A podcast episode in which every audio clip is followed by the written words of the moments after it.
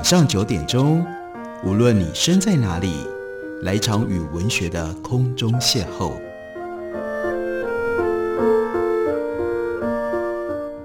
杨照谈书，邀您一同遨游文学世界，认识古今中外的经典之作。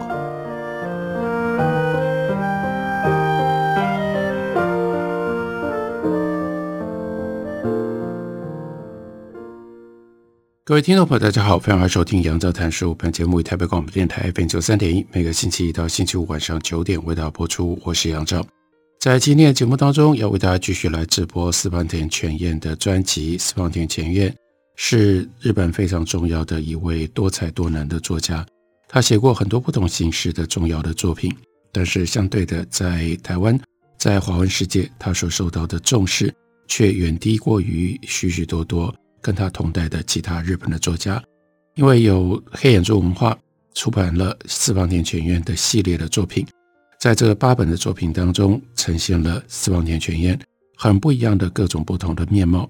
所以，我们借由这样的一个机会，特别希望能够提醒大家注意到这一位当代重要的日本作家。今天要为大家介绍的这本书，书名叫做《摩洛哥留哲》。摩洛哥是一个，即使在台湾。去过很多地方旅行观光的人都不见得会选择的一个特别，我们认为很遥远的地方。但是四方田泉彦仍然是跟他的文学的追求、跟他的阅读、跟他的人生的体验，他所想要追求的不一样的一种人生的价值有关系。他跟摩洛哥有非常密切的关系，所以他把他多年以来跟摩洛哥之间的各种不同方面、各种不同层次的体验。写成了这样的一本书。这本书的序言当然就是从飞机上的旅程当中开始写起。飞机从印度的马德里起飞，穿破云层之后，不久就进入到一段平稳的航程。窗外可以看到红褐色的山脉在白云间若隐若现。这里是伊比利半岛最南端的里巴山脉。打个比方来说的话，是在半岛紧握的拳头上。相当于小指头最下方的关节的地方，飞机正在穿越这片土地上的天空。飞机上几乎没有其他的乘客。这个时候已经是隆冬，又遇到了 Ramada，也就是伊斯兰教的斋戒月，所以会去摩洛哥旅行的观光客少之又少。从摩洛哥到欧洲打工的人们，休假回故乡的时节也早就结束了。在机上的广播先用西班牙语宣布飞机即将抵达丹河，也就是我们一般翻译成为丹吉尔。接下来是用阿拉伯语，这个仿佛一次一颠簸几个子音连着发音的语言。当然，广播应该讲的是同样的内容吧。不过四方田泉院听不懂，他能够听懂的只有最后的一个字，那是 shukran，意思是谢谢。突然，机身剧烈地晃动起来。当雾一般的云全部退去，窗外出现了一片蔚蓝的海洋，那是地中海。近一点的地方可以看见大弧度弯曲的海岸线，白色的沙滩依稀可见，海浪的波动是看不见的。这一切就像一幅工笔细描的地形图，那么样的美丽。或许是声响都隔绝在飞机的外部，眼前的风景看起来非常的不真实。那像一颗小小的瘤坐落在其上的城市，那是阿西拉斯。不待我救名，飞机已经把这样的一个城市抛到了身后，滑行般朝海上飞去。一望无际的海，除了平静无波的海水之外，看不见陆地。作业中的船像洒在蓝色甜点上的银珠紫糖，漂浮在眼下压倒性的蔚蓝当中，在午后的阳光照射之下。海水也不时闪动着凝滞的光，过剩的光线有时候就会招来晕眩的结果。机体突然倾斜，进入了预备降落的姿态。在海上来来往往的船只影像越来越大，白色的浪花也可以看得清清楚楚了。终于看见陆地了，白色的房子像颗粒一般相连在一起。另外可以看得到断崖和椰子树。那前面就是丹吉尔。丹吉尔要到了，心情雀跃起来。这一段穿越分隔了地中海和大西洋的直布罗陀海峡的航程，只花了短短五分钟就已经结束了。这个过往被称之为叫做 Pillars of Hercules，赫丘利士之柱的地方，从希腊神话的时代就被当作是分隔世界的分界线。从马德里出发的时间是一点三十分，而西班牙跟摩洛哥有一个小时的时差，所以呢，把手表的指针往回拨一个小时，抵达的时间不可思议的回到了飞机起飞五分钟前的一点二十五分。时差是在什么时候决定的呢？在丹吉尔仍然受到西班牙等国家共管的时代，应该还没有这样的时差，所以斯邦点犬彦。依照他对于历史的认识，他就猜想，应该是在一九五六年的时候，那个时候，穆罕默德五世带领摩洛哥从法国属地独立，为了跟过往的欧洲世界有所区隔，所以就设立了这样的一种时差吧。他在嘴巴里复诵着刚学到的摩洛哥的方言，然后呢，教他这几句话的人是叫做哈迪嘎。翻译出来，这个话讲的应该是哦，第一句是对不起，第二句是你会讲英语吗？第三句是请您说慢一点。哈迪卡他有黝黑的长发，还有水灵灵带着笑的眼睛，额头上描着宽厚的眉毛。他是在波隆纳认识哈迪卡，在那一年的夏天，两个人几乎三天两头就见一次面，甚至连说见面都太拘谨了。实际的情况是，两个人像两只小狗一样，因为学语言而开心地玩闹在一起。哈迪卡带他入门学阿拉伯语，那斯邦点犬彦教阿迪卡说日本，斯邦点犬彦则跟阿迪卡说日本电影的很多的故事。那个时候，他到波隆纳大学去研究意大利电影，担任特别研究员，而哈迪卡呢，则是从拉巴特来的留学生。然后呢，他当然就问他说：“你为什么不去巴黎？你跑来波隆纳干嘛？”哈迪卡的说法是：“Bertolucci，也就是大导演 Bernardo Bertolucci 推荐我来的。他在沙漠拍电影的时候，肯定我在剧组工作的表现。可是奇怪，意大利啊，这里都没有人知道摩洛哥，也没有人有兴趣。可是你呢，远道从日本来，却整天在想。”摩洛哥的事。接着，四邦点犬彦提醒我们一件事情：阿拉伯语通行的世界超乎日本人想象的辽阔，当然也超乎台湾人想象的辽阔。东起巴格达、埃及、沙乌地阿拉伯，甚至远到西北非，叫马格里布地区，突尼西亚、阿尔及利亚和摩洛哥属于这个地区。话说回来，马格里布在阿拉伯文当中就有。极西之地的意思，语言的分歧当然也很大。在摩洛哥，《古兰经》上所记载的正统阿拉伯语，除了具备学识和信仰的精英之外，对一般民众来说并不切身。他们不用那样的阿拉伯语，尽管未必像中国北京话跟广东话差异那么样的遥远。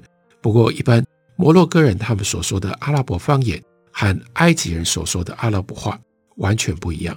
哈迪卡就跟他解释。这两种方言根本不相通。那斯邦点犬彦当然就问说：“那你为什么两边的话都会讲呢？”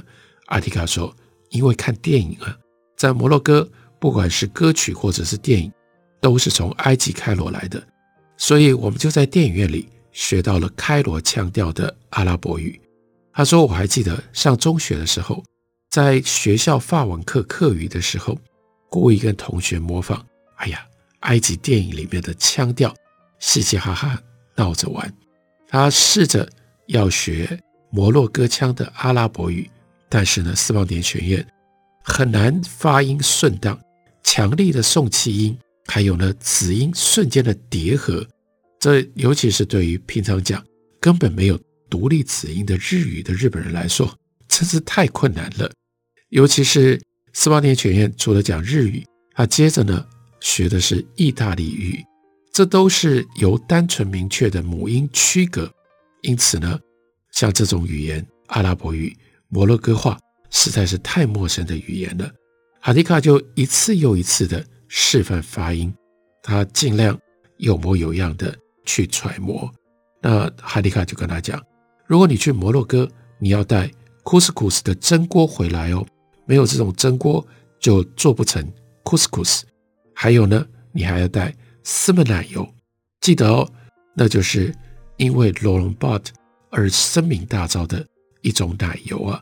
这个丝曼是一种加盐的发酵奶油，熟成的丝曼奶油呢，会带有像乳酪一般的强烈的风味。”那是就像 couscous 一样，是北非看中东料理的传统食材，最常其实就是用在煮 couscous，，还有另外呢是塔吉锅炖菜。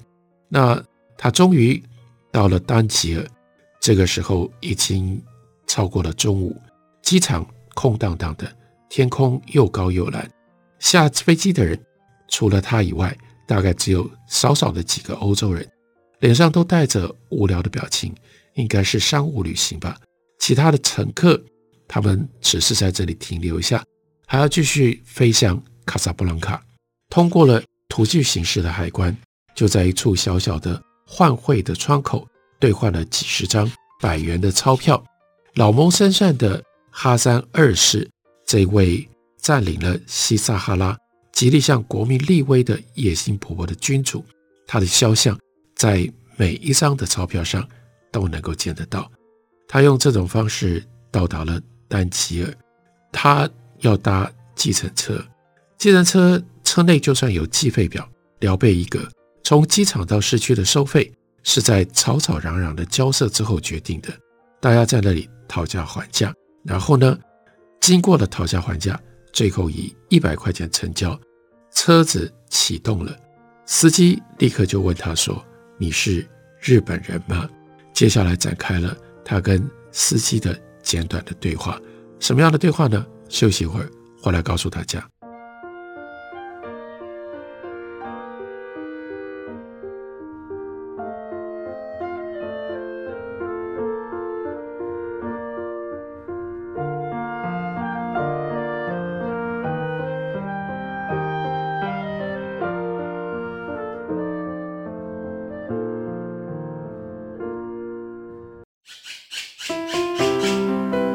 大家好，我是刘克香。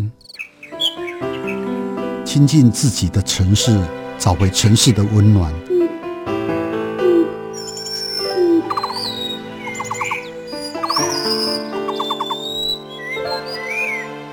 听见台北的声音，就在台北广播电台，FM 九三点一，AM 一一三四。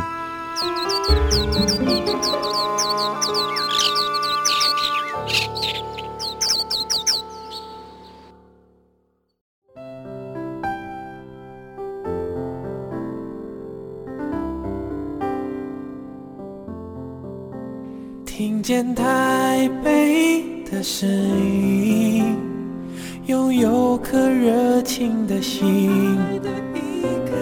有爱与梦想的电台，台北广播 FM 九三点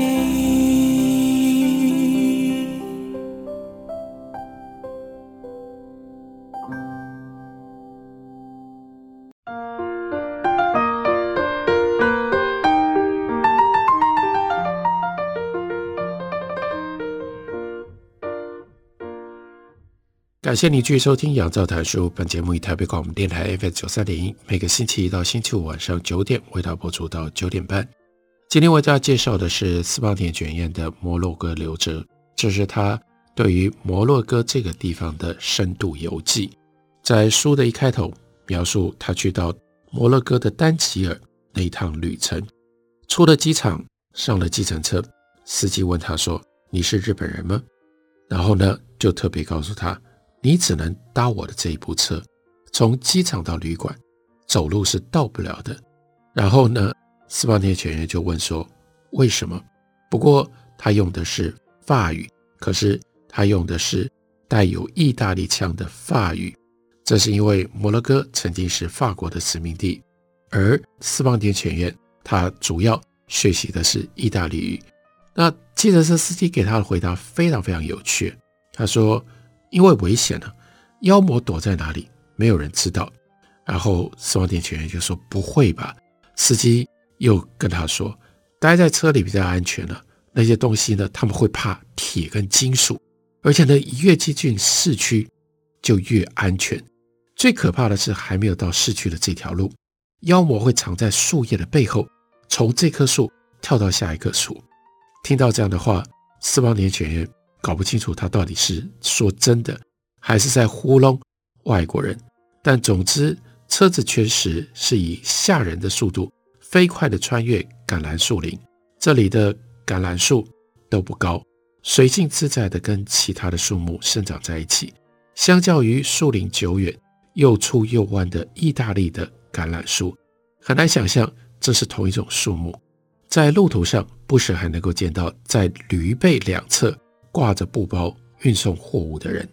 接着呢，司机又说：“哎呀，不管你是摩洛哥人还是日本人啊，对妖魔来说都是一样的。”他讲这个话的时候，表情无比认真。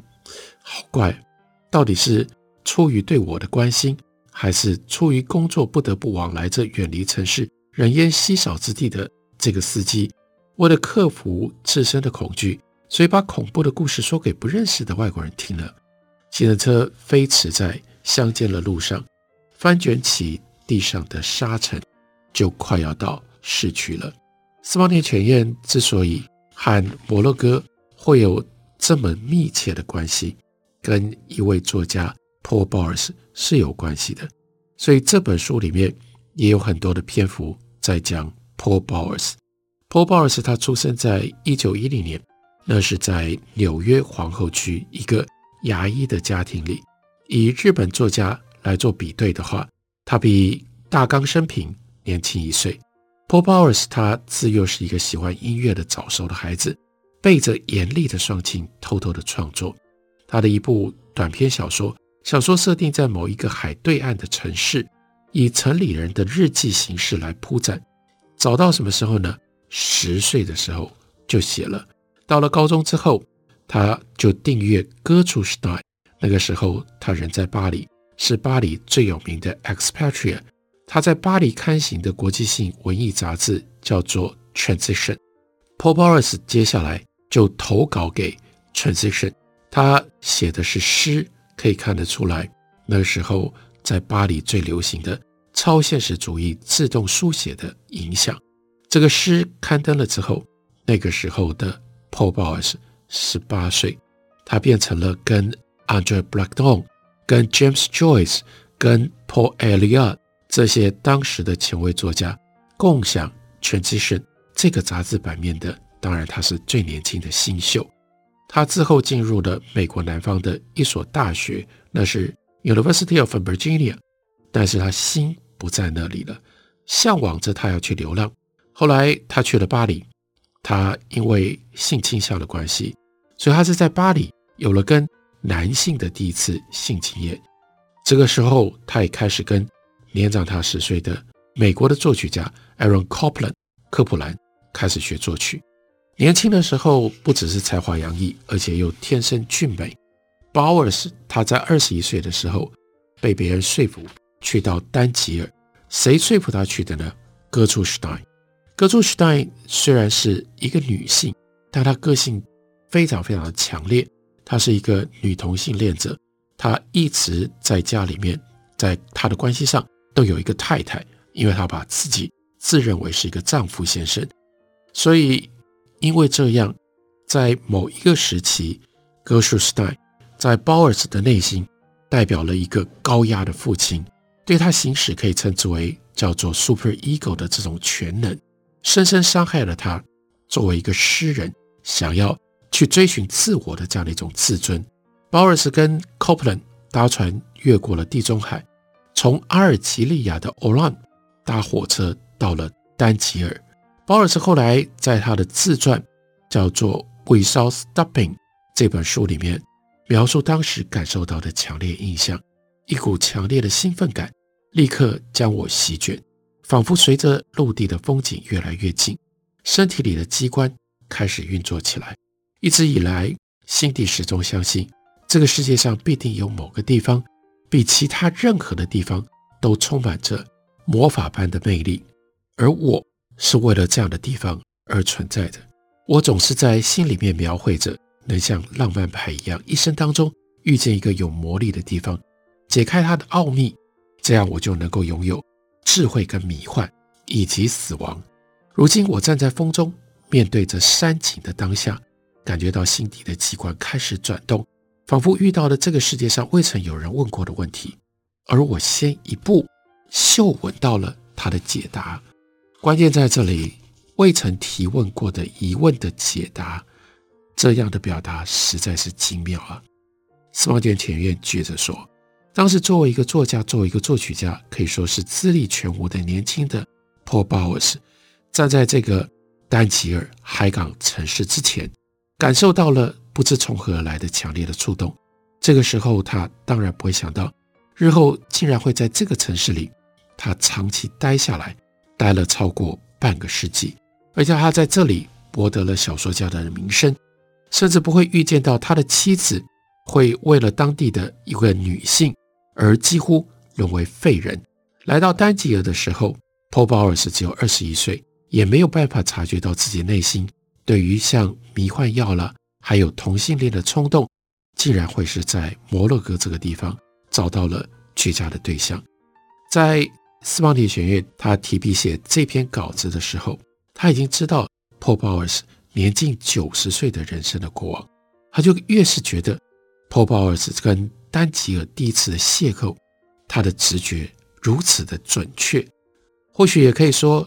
Paul Bowers 他的人生就是不断在搜集、确认和当初的直觉相符的事实。在一九三零、一九四零年代当中，Paul Bowers 他频繁的往来在大西洋两岸、纽约、巴黎、摩洛哥、墨西哥。由于次数实在太过于频繁，二次大战当中，他甚至一度被误认为是德国的间谍。不然你跑来跑去，去那么多地方干什么？等到他作曲家的名声一点一点确立了之后，Paul Bowers 他跟 Orson Welles 大导演、Joseph Losey 等其他的导演，还有大音乐家 John Cage，他们都有了友谊，都有了来往。这些人虽然和 Paul Bowers 大约是相同世代，但现在都已经离世了。活得最久的是远遁摩洛哥的 Paul Bowers。在这段期间，他又跟比他年轻七岁、特立独行的美女作家 Jane Auer 结婚，并且一起加入了美国共产党。但不久之后，又被共产党除名。Paul Bowers 他是双性恋，而 Jane Auer 后来他也很有名，因为他是个女同性恋者。两个人之间到底是一种什么样的婚姻关系？这样的婚姻关系有肉体的性关系吗？传记作家们都感到大惑不解，就如同十九世纪的 Havelock 夫妇，这对夫妇的生活也是包裹着重重的迷雾。唯一可以确定的一件事情，那就是 Jane Auer，她后来发表了长篇小说，书名叫做《两个严肃的女人》。这部著作重新点燃了 Paul Bowers 过去因为 Gertrude Stein 的攻击而沉眠的文学的热情，同时。